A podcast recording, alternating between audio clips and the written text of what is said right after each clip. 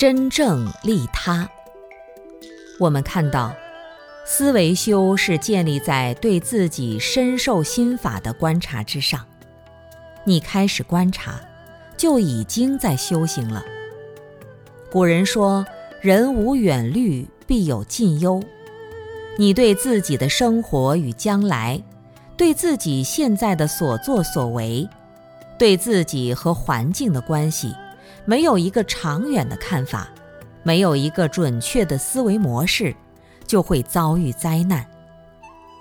我们有时候傻乎乎的做事情，不知道它的前因后果，对别人很真诚友善，但别人却往往不领你的情，这是什么道理呢？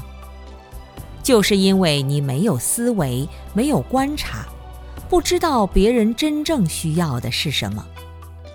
我们做好事，很多时候是在满足自己做好事的愿望。什么是好事？利益众生是好事。你做不到真正的利益众生，只是满足自己利益众生的愿望，这是不行的。在我们身边，这样的人很多很多。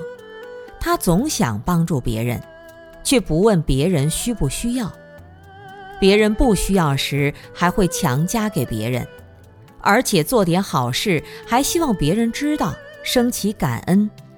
这个背后有很强的自我意识。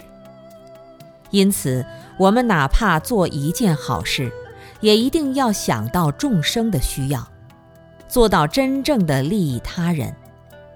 你要考虑到他的需要，如果他真的很需要，但心里却不清楚。你也要想办法让他知道，这样才能真正起到好事的作用。